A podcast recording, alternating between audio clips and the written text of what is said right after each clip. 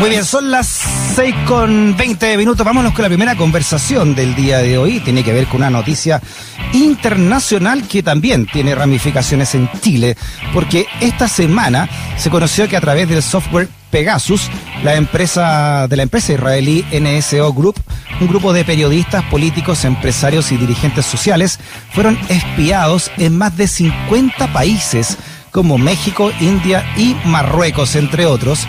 Así lo reveló una investigación realizada por 17 medios de comunicación con la ayuda de la Fundación Forbidden Stories y Amnistía Internacional, que pudieron corroborar la infección del spyware Pegasus en 37 celulares que aún presentaban el software de vigilancia o que lo habían tenido en su aparato celular temazo, ¿no? Para hablar con un periodista que ha sido víctima precisamente de este tipo de persecuciones. Nos referimos a Mauricio Baibel. ¿Cómo está Mauricio? Bienvenido a Razones Editoriales. Hola, Freddy, buenas tardes. ¿Qué te parece, no, este, esta noticia y también de que mm, investigación, la PDI también habría contratado este software? Bueno, efectivamente es una noticia que ya la habíamos conocido tiempo atrás en México y que habla de cómo, la verdad es que no solo en Chile con el tema del ejército, sino que en distintos países de América Latina, de Asia, de África, se está normalizando algo que me parece tremendamente peligroso, que es el espionaje a periodistas, y en específico a periodistas que nos dedicamos a la investigación periodística, a, a revelar fraudes, a revelar eh, crímenes, en fin, a revelar distintas situaciones que evidentemente están reñidas con las normas democráticas, ¿no? O al menos están reñidas con, eh, con la probidad de los estados, los gobiernos. Eh, es una situación que se está dando, que se dio, ocurrió en México, eh, que tiene un cierto relato en Argentina con el tema de la vigilancia por Internet, que en Chile también ocurrió con el tema del ejército y del Minicogate, y que está sucediendo en distintos países, incluso en Estados Unidos, donde hace un tiempo atrás supimos que la, administración Trump, que bajo la administración de Trump, eh, había estado espiando periodistas del New York Times, ¿no? Por lo tanto, es una situación que, claro, eh, se está volviendo más habitual de lo que quisiéramos. Claro, estoy leyendo acá eh, interferencia, ¿no? Que dice que este informe afirmaba, entonces te decía yo que la BDI sería uno de los clientes de, este, de este software que se encontró en, el espionaje de políticos, periodistas, eh, activistas de derechos humanos, diplomáticos, en fin, de más de 50 países. ¿Cómo, crees tú que es la situación en Chile? Y de ser así, ¿qué, qué gravedad tiene esto? Bueno, la verdad es que es una situación profundamente profundamente grave, ¿no? Porque en el fondo lo que está ocurriendo es que los estados eh, están espiando a, quienes tenían que proteger, ¿no? Eh, estamos hablando de que los estados tienen la obligación de eh, dar garantías reforzadas a los defensores de derechos humanos y a los periodistas por el rol que cumplen, cumplimos en la sociedad. Pero, contrario a eso, lo que se está haciendo es justamente perseguirlos, espiarlos y además, con, y además bueno, obviamente ilegalmente, ¿no? Con mecanismos eh, totalmente reñidos con toda norma democrática, ¿no? Y eso es en el fondo lo que lo que hoy día está en cuestionamiento, ¿no? Mm. No, no, no en, en, todos estos casos jamás hubo una orden judicial, jamás hubo un procedimiento democrático ya para hacer este, estos espionajes, ¿no? Que lo que persiguen es averiguar quiénes son las fuentes, los periodistas, qué información tienen, a quién están investigando, etcétera. Sí, ¿qué se sabe? por supuesto. Dime. Dígame, eh, disculpa, tú me decías...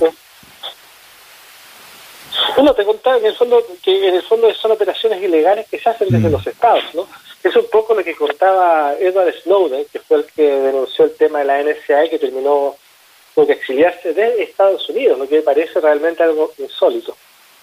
Sí, a propósito de, eso, te quería preguntar yo, ¿qué, qué, ¿cuánto de legal en todo esto? Porque estamos hablando de una empresa israelí que conocía, me imagino, en el ambiente, esta NSO Group, y donde mm, son estados los que, los que compran este servicio, ¿no? Entre comillas.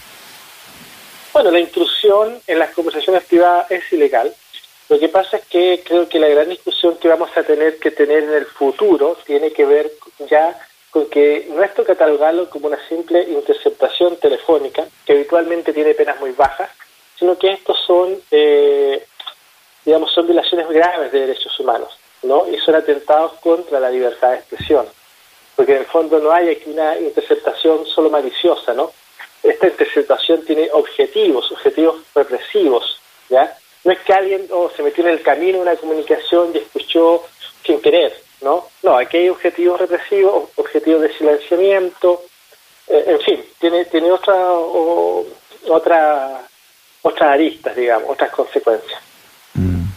Claro, en este caso son un, un, malware, ¿no? Como una especie de, de, virus que se pone en los teléfonos celulares. Así fue descubierto al menos, ¿no? Este, este asunto. Claro, en el fondo eh, introducen dentro de un, de un celular o de un computador esta, esta comunicación, este, este virus, ya digamos este malware, en fin, y de esa forma toman el control de, de tus comunicaciones y pueden ver qué haces y qué no haces, ¿no? Mm. Eh, de hecho, yo ahora mismo estoy terminando de dar un curso de periodismo de investigación, ¿ya? Y donde uno de los elementos tiene que ver justamente con la seguridad, ¿no? Que eran cerca de 150 o 200 periodistas de América Latina. Eh, y dentro de todo el tema que estábamos haciendo el curso, una parte tenía que ver con, con seguridad, ¿no? Que en todo caso, la mayor seguridad para los periodistas no es un tema técnico, es un tema social y político, en el sentido de que tenemos que ser capaces de generar un entorno social, un entorno político eh, que permita o que evite que estas situaciones puedan permanecer o puedan producirse, ¿no? Eh, sí. pero hasta ahora eso ha sido muy difícil en América Latina. Bueno, en tu caso fuiste fuiste un testigo y víctima ¿no? de, de este tipo de espionaje. ¿En qué consistió y cuánto crees tú que podría estar siendo utilizado en Chile este tipo de software de espionaje? Bueno, eh, desde el momento en que está, eh, va, a ser utilizado y, probablemente no va a saber nunca muy bien cómo se está utilizando a menos que eh, alguien de los que trabaja en estas cosas lo termine delatando, ¿no? Eh, a mí me parece complejo que, que este tipo de tecnología la compre el Estado eh, porque finalmente no son, son recursos públicos, son recursos eh, que todos los chilenos entregamos a las instituciones del Estado para que hagan un uso democrático y para que hagan un uso en función de los derechos humanos. O sea, hay un tremendo contrasentido en que eh, los, en que los ciudadanos terminemos siendo víctimas de lo que aportamos al Estado. Y ahí, por cierto, hay algo que corregir, ¿no? Creo que hay muchos indicios de que en los últimos años eh, pese a todo el tiempo democrático que hemos vivido, han persistido prácticas eh, de espionaje desde los aparatos policiales y aparatos militares a civiles.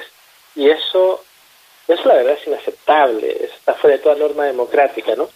Y, cuando uno ve que algunos candidatos, incluso presidenciales, defienden esto con un, con un nivel de ignorancia tremendo, eh, la verdad es que uno dice, bueno, queda mucho por hacer, queda mucho por construir pero yo espero y tengo confianza en que como sociedad vamos a ser capaces de construir la república de los derechos humanos. Mm. O sea, una república donde todo se construya a partir del respeto absoluto y estricto a los derechos humanos, la democracia y el desarrollo, que son una triada que, que tenemos que cuidar. Mauricio Baibel, periodista. Mauricio, abrazo grande, que estés bien.